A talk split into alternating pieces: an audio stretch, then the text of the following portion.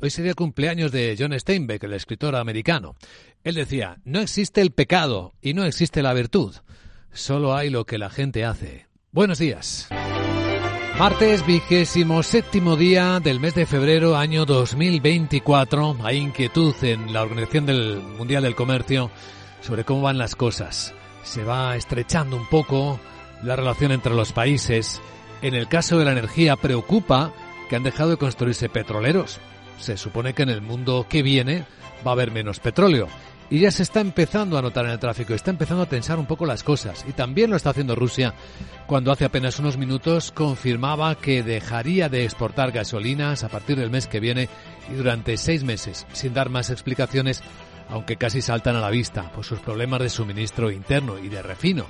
Los costes de la guerra parecen estar ahí detrás o delante. Mientras que en la escena estamos viendo un poquito de tensión, pero muy pequeña de momento en los precios del propio petróleo. El barril Brent en Londres está subiendo dos décimas ahora el futuro a 81 dólares 85 centavos, roza los 82 dólares barril. Mientras que el americano, el West Texas, está por debajo de los 88, con un dólar que sigue fuerte, que es la otra parte de la ecuación. En las pantallas de XTV un, eh, un euro se cambia por 1,0850 dólares y con una escena global en la que las tensiones geoestratégicas tienen algunas novedades en la última hora. No solo que Suecia, y esto ya es historia, va a poder por fin ya acceder a la OTAN una vez que el Parlamento de Hungría, el último que faltaba por ratificarlo entre los socios, le ha dado el placet, sino también por estas palabras que pronunció tras la reunión de París anoche a la salida el presidente francés Emmanuel Macron. Dice que se ha discutido de todo esta noche, de forma libre y directa, y que no ha habido consenso para enviar tropas sobre el terreno de manera oficial, asumida y avalada a Ucrania, pero en la dinámica nada debe excluirse. Haremos todo lo posible para que Rusia no pueda ganar esta guerra. ¿Tropas europeas a Ucrania? ¿De qué estamos hablando? Pues estamos hablando de ello. Y en la escena, sin embargo, en la otra guerra próxima, la de Oriente Próximo, la de Gaza, parece, según dice el presidente americano Joe Biden, que puede haber acuerdo de alto el fuego en los próximos días. dice que lo espera. Que lo espera que al final, que al fin de semana, que su asesor de seguridad nacional le ha dicho que están cerca, pero que aún no han terminado las conversaciones. Su esperanza es que para el próximo lunes haya un alto el fuego en Gaza.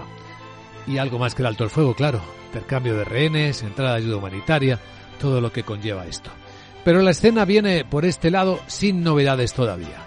Y en el lado económico, pues algunos elementos más que nos hablan de cómo va el mundo, con empresas que sorprenden, como Zoom. ¿Se acuerdan de Zoom cómo creció durante la pandemia? Cómo se ha estrellado en los últimos, las últimas semanas. De hecho, ha venido cayendo un, cerca de un 16% desde que empezó el año hasta ahora.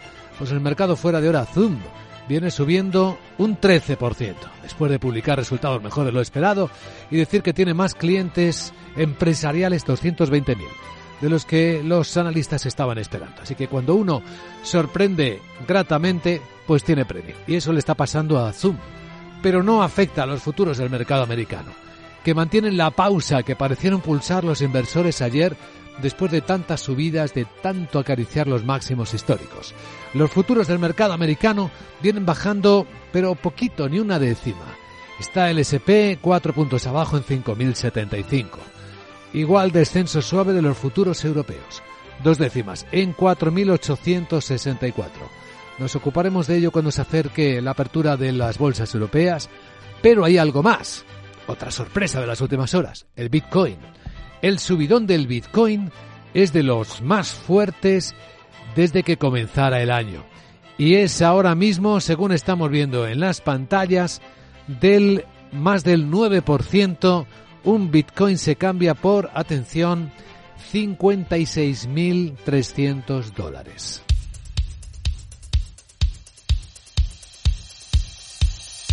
Capital, la Bolsa y la Vida, con Luis Vicente Muñoz. Informe de preapertura de mercados en Capital Radio. Con la información de las pantallas de CMC Market Brokers vemos que el martes viene aparentemente tranquilo. Sigue la pausa pulsada en los mercados, pero la corrección no parece profundizar.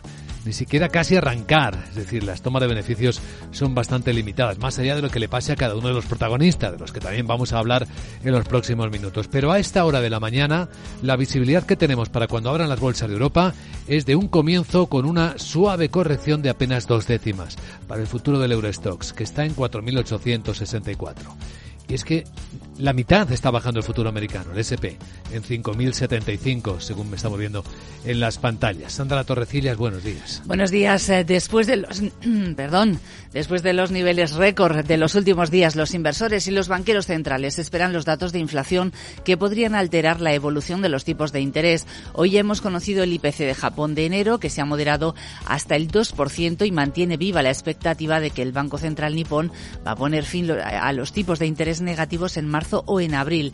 El plato fuerte va a llegar el jueves eh, con el deflactor de consumo privado en Estados Unidos y las cifras de inflación en algunos países europeos. Nicolás Fernández, director de análisis de Banco Sabadell, señala que está costando que los precios bajen la comparativa sigue siendo complicada y lo lógico sería tampoco esperar un repunte sustancial, pero que no haya una, un fuerte recorte, una fuerte caída.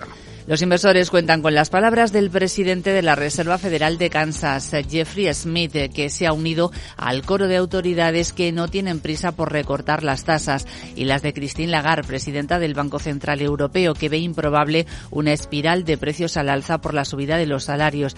Y mientras llega el plato fuerte, hoy nos quedamos con el aperitivo, con los datos de confianza de los consumidores en Alemania, en Francia y en Estados Unidos. Bueno, hoy entre los protagonistas del mercado estará Iberdrola. Que ha cerrado la venta del negocio de ciclos combinados en México por 6.200 millones de dólares.